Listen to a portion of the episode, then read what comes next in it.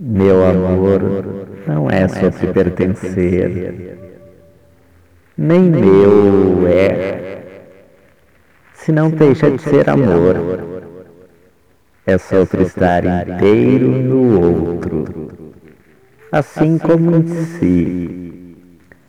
Andar em sintonia, nem sua, nem minha, mas nossa e por não ser nem meu, nem seu, pode tocar outros seres, em todos ser amor.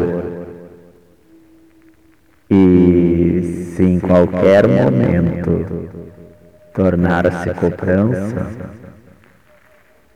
é porque deixou de ser amor.